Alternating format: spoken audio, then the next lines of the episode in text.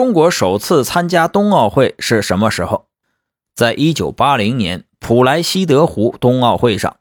中国队派出了二十八名男女运动员，参加了滑冰、滑雪、现代冬季两项等十八个单项比赛。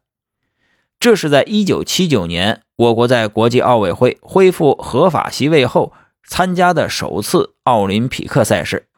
而我国第一次派代表队参加的奥运会是在四年后的一九八四年。